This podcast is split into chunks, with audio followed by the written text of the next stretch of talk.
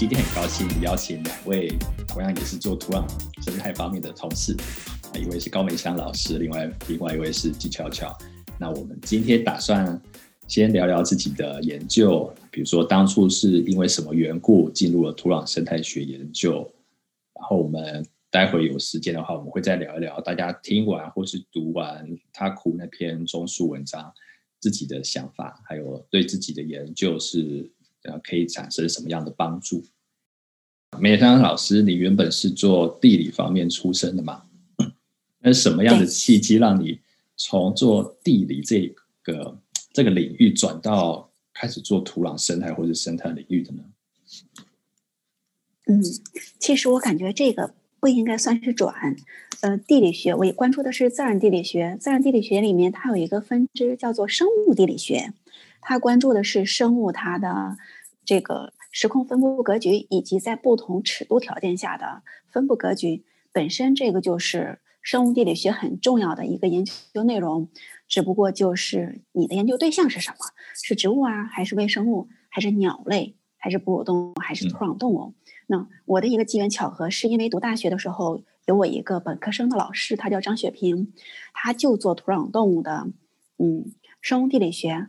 我非常喜欢它，然后我看到他们到野外采样，又在室内用那个干漏斗分离土壤动物，我感觉特别的酷，就是因为这一点，然后就考取这个张老师的硕士研究生，之后就一直从事这个以土壤动物为研究对象的，嗯，生物地理学研究。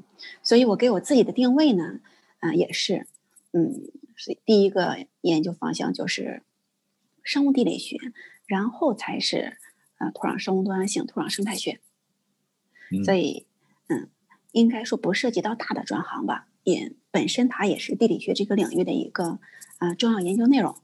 哦，所以在你们学习地理学的过程中，有把生物地这一块纳入成为它是一门课程吗？还是只是一个一门课中的其中的一节课？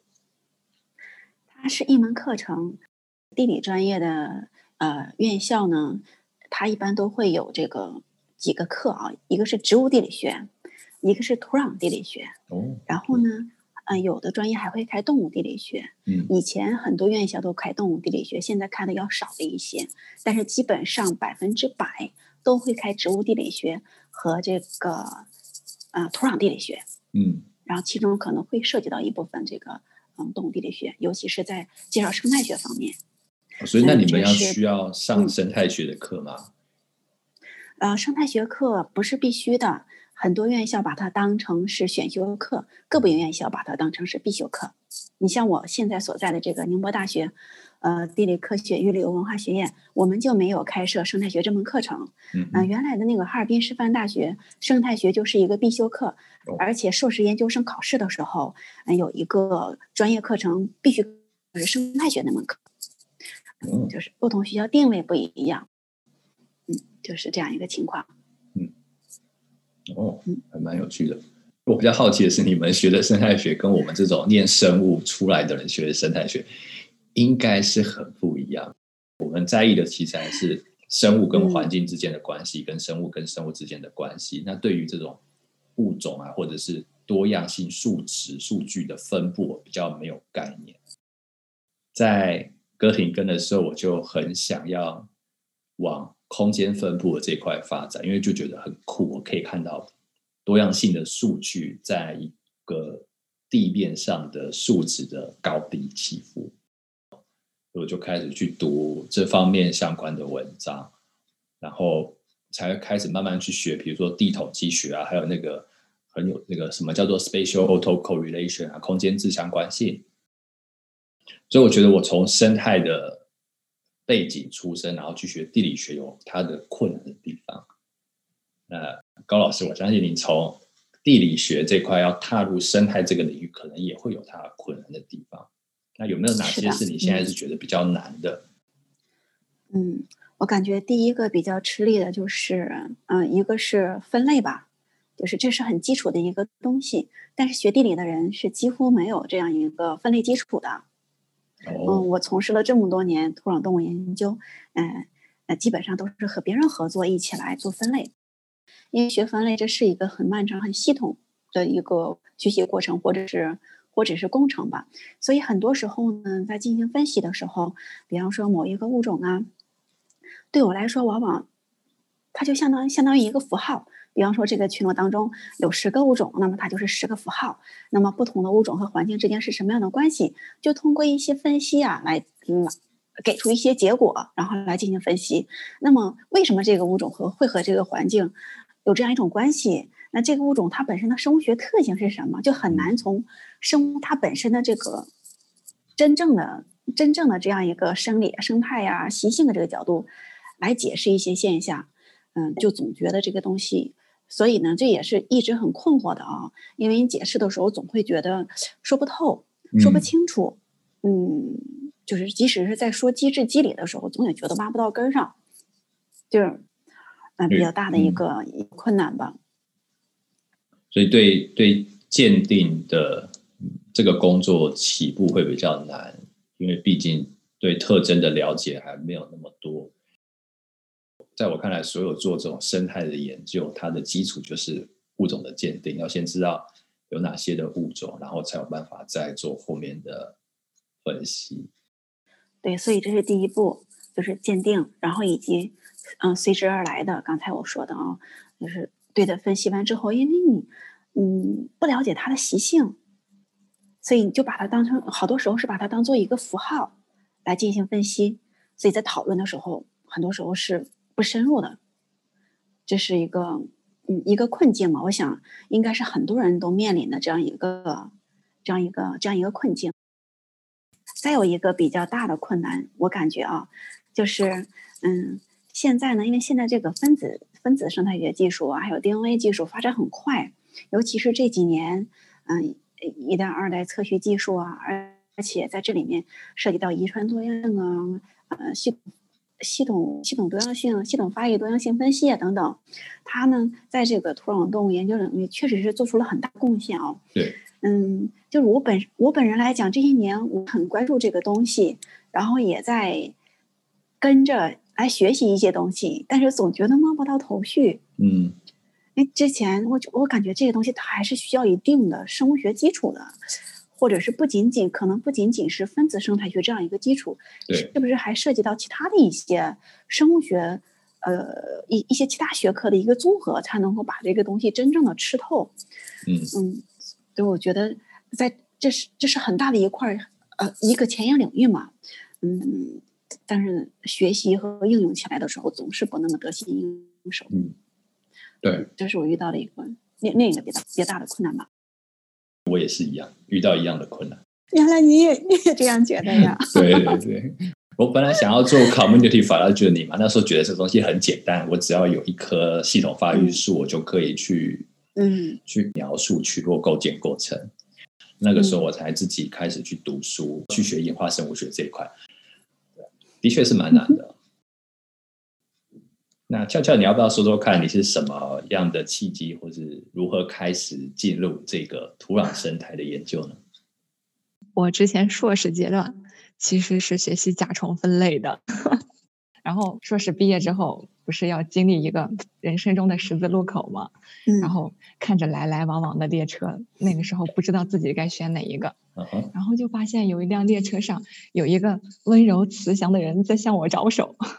然后我就开始奋力的追赶这趟列车，终于追赶了上来，就搭上了土壤动物多样性研究的列车了。就这样，我从做甲虫的分类到了我们组土壤动物多样性。嗯啊，你现在是第几年博士生啊？第二年，刚博二。第二年，哎，博二已经进入了一半过去了。嗯。我觉得就是因为你说你原本是学甲虫分类的嘛，那你是其实是从分类的领域出身的，那你现在进到了生态这块领域，你觉得最难的的点是什么，或是你现在急需克服的困境是是什么？我本来觉得我的分类可能是一个很好的基础，但是真的进来了之后，发现我什么都不会，我只学会如何鉴定一个类群，嗯。当我真正的到了土壤动物的时候，我会发现，其实我要面对的是整个鞘翅目对，嗯，是整个鞘翅所以。如果如果对，如果我真的要从形态对它进行鉴定的话，天呐，简直就是难以实现的。咱中国的嗯百来位的分类鞘翅目的分类学家，他们都不敢说是我可以把整个鞘翅目分好的这种，我一个初出茅庐的嗯 小学小学生，我我怎么可以说是我我做鞘翅目分类的呢？这根本不敢夸下这种海口。你原本做的鞘翅目是哪一科的分类，或者哪一属的分类呢？是是你步甲总科下面的一个叫斑迅甲科的类群。这个类群中国目前有记录的只有二十五个种，哎，那你为什么做这么小的一个？因为特别漂亮的。啊，因为它很漂亮。当时老师没想着要让我做分类，他就是想让我整理中国的食菌甲虫和真菌的它们之间的相互作用的关系。嗯哼，同时，老师就说是，嗯，斑蕈甲这个类群本来也不算大，而且它也是属于菌食性的。你可以把斑蕈甲这个类群加入到你的这个真菌和食菌甲虫的这个研究中，嗯嗯作为我我就是硕士研究的一部分。这样的话，我还同时学习了鉴定的东西。哦，我就想，嗯，挺好呀。然后我就开始学习如何鉴定。到了研三，刚觉得有了一点点会鉴定的感觉，毕业了。这个科目前就只是你只有你会鉴定嘛？嗯，可以说，可以说是就是这个可以说只有后我吧。但是这个科很难遇到的。那它主要分布在什么地区？北方、南方，还是干旱的地方，还是湿润的地方？就是你做的时嗯候，全国都进行调查了吗？所有的区域都进行调查了吗？就是才知道它有这二十五种。嗯，我呃，我主要是基于参考文献来统计嗯出来，人家之前就是人家国外的人对我们的这个类群做了哪些了解，大概的分布主要是分布在南南方地区。对，我们中国的很多分类其实都是人家外国人之前做的，我们在人家的嗯基础上才开始展开的分类研究。是生活在什什么生境啊？是植物上啊，还是地下、地表啊？嗯，一般是在就是腐烂的倒倒掉的那种木头上，一般那种木头上会长真菌，大大型的子实体，它们就会在大型的子实体上，在里面生活繁衍后代，嗯，所以它的它的这种栖息地还是还是比较专一的。嗯，对，如果我们要采集，对我们如果要采它的话，可能就是去伸进比较好的，嗯，那种林子里面看朽木上长出来的子实体上面有没有。那就它很小，是吧？吃那个真菌的。它的体型，它它这个科的体型从三毫米到嗯一厘米，一点一点几厘米，它的这个跨度啊还是比较大的。嗯，哎，它很有意思啊！它这么少，然后又这么特殊，它是怎么活下来的呀？对啊，啊，就是它就是这么稀有，它的机制是什么呀？现在这个东西，但是大家都不知道呀。我们分类研究刚开始是对于它的物种的形态进行分类，当当我们知道它的形态特征是什么样子之后，才开始研究它的生活史。它的生活史是怎样一个过程？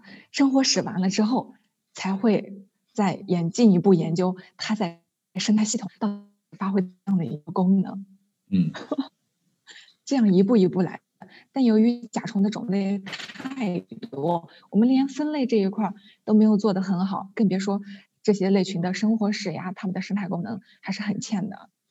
如果你不是专门搞这个类群的，你要做甲虫的分类，简直是不太嗯可能，因为它的文献嗯太多太多了。就比方我我我就拿我现在手头样品里面的隐翅虫科，amazing，真的，它简直就是一个魔鬼。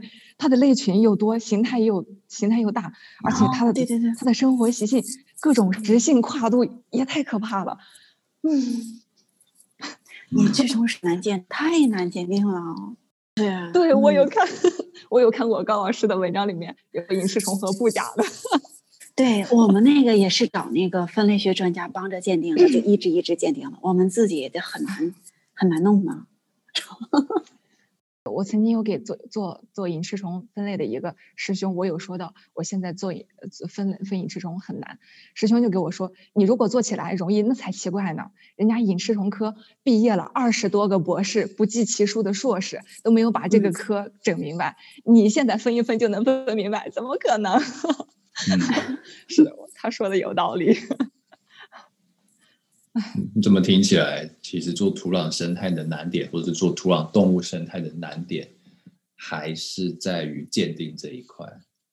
不过，我我我现在有点说服我自己了，就是我或许没必要给它一个名字，知道它是啥。我只要知道它和其他的不一样，或许这样子就可以了。嗯。只要能能解释我们的科学问题，它叫什么名字无所谓，A A B C 就 A B C，一二三就一二三吧。我感觉它是这样，就是你在进行数据分析的时候，它可能是可以的，就是你一二三 A B C 进行分析。但是当你在深入揭示它的这个科学问题的时候，嗯，就很难再把它说清楚了，就有点类似于我刚才说的，就把它我把它当成一个符号。对吧？但是它到底是怎么回事儿？嗯，因为你不知道它是什么，它的生态习性是什么，生物呃生物学特征是什么，所以嗯，在讨论分析的时候就很难啊，就很难深入，很难把这个机制说清楚。那时候就就挑战性就很大了。嗯，对。所以说我们现在做做地表甲虫，但是你对每一个类群的生活习性，你还是要有一个基本的了解的。嗯。对很重要，但是这个东西确实很难做到，尤其是你说，对吧？它在野外那么复杂。我我是经常就是在野外看到它们也好，我拿到实验室看他们看这些标本也好，我就会要么把虫子拟人化，要么就是把我自己拟虫化。如果我是虫子，我我在这种环境我会怎么样？对我其实觉得他们很聪明，只是我们现在还是理解不了他们的一些行为方式而已。对啊，我们刚刚提到这个难点在于鉴定这一块，就是土壤生态系统都知道生物多样性很高，但其实对于里面的物种的了解，我们还是非常的少，特别是这些物种它们的习性啊，它们的生活是什么，它们什么时候出现。嗯，我们现在还卡在一个困难，是我们连给它名字都有困难。对，我们要先了解有什么，然后再了解这些东西扮演了什么角色。真的要做到生物学这一块，就很花很花时间，一步一步来吧。所以这就是知识的推进，即使我们的贡献只有一个小点点。是的，那说说看你的研究兴趣吧。我我我的研究兴趣。其实好像是在随着自己的学习阶段也在发生着变化。曾经 老师跟我们说，嗯，物种的形态及功能。然后我我就一边看着虫子，一边想，这个虫子这个布完成这个样子，到底是干什么用的呢？或者是 或者是想要知道，自比方我想让这个物种有一些功能，那么它就应该具备怎样的形态特征？来实现这个功能呢，这是曾经的一些好奇点。然后现在，现在又在形态决定功能的基础上，又进一步想要知道功能是不是可以决定它的行为，行为是不是又可以决定它的群落构建。在这个连环的过程中，到底是有哪些有趣的事情发生发生了呢？嗯，但是我们在研究这个过程的时候，我们不能不能单看我们研究的对象。还应该把它们和环境相结合，这样的话得到的结论才是可靠的，能被大家所接受的结论。听起来很有趣，但挑战性非常高啊！嗯，而且兴趣是甲虫，然后目前的困难点在于对于这些类群的认识还太少，所以即使你看到了这个个体、这个物种，你还是不知道它身上。你看到它的形态上差异，它代表的是什么样的功能？高老师呢？为什么会选择地表甲虫作为研究对象呢？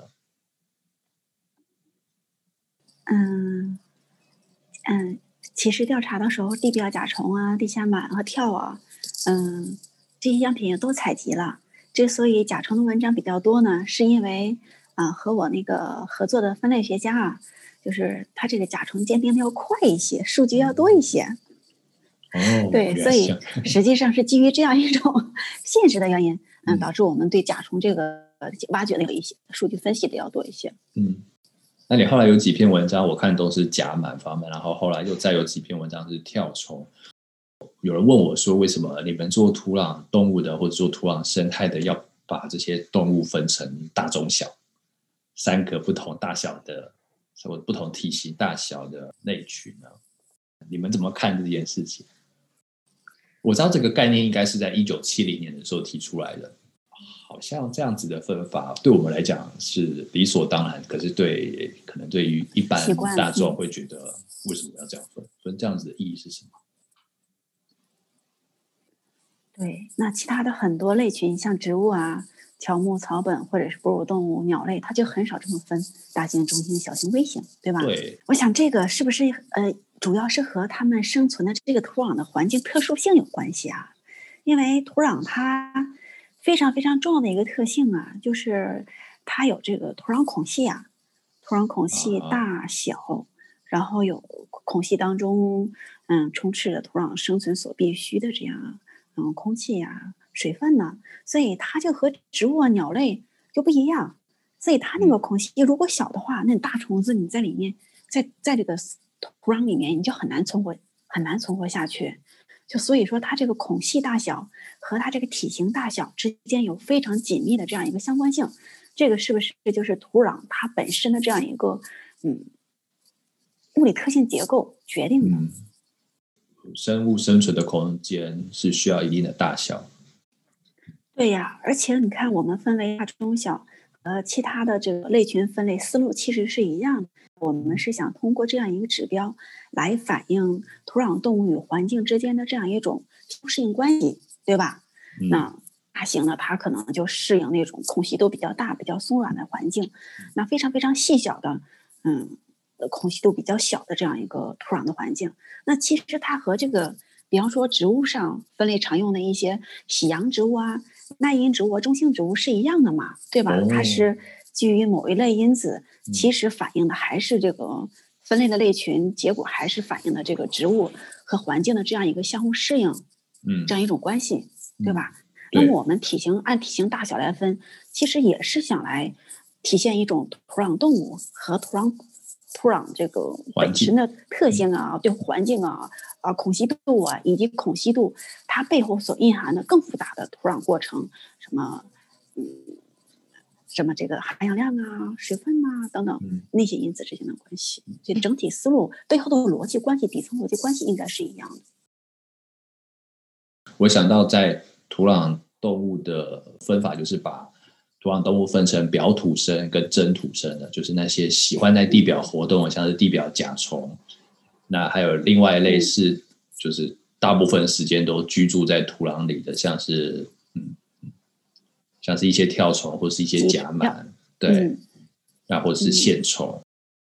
你看土壤的垂直分层，就是表层可能就是一些落叶啊，刚掉下来的叶子，它的物理空间结构是比较松散的，它的啊空间是比较大的。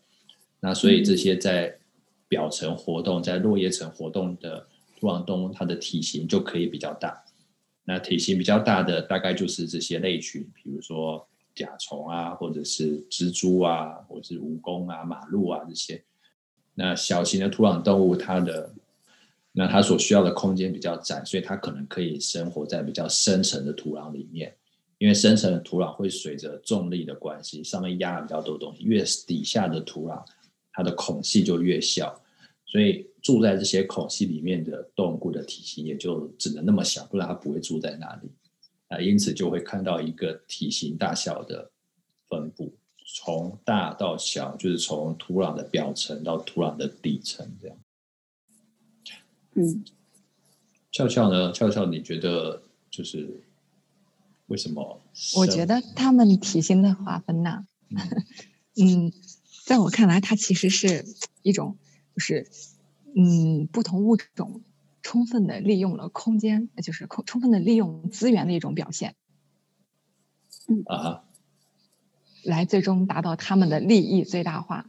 就像我曾经举的那个例子，我吃饼干，蚂蚁可以跑过来吃我掉到地上的饼干屑。嗯，我这么大，蚂蚁用的空间那么小，所以就是它根本不会影响到我什么，我该干什么干什么，它的存在对我几乎没有什么大的影响。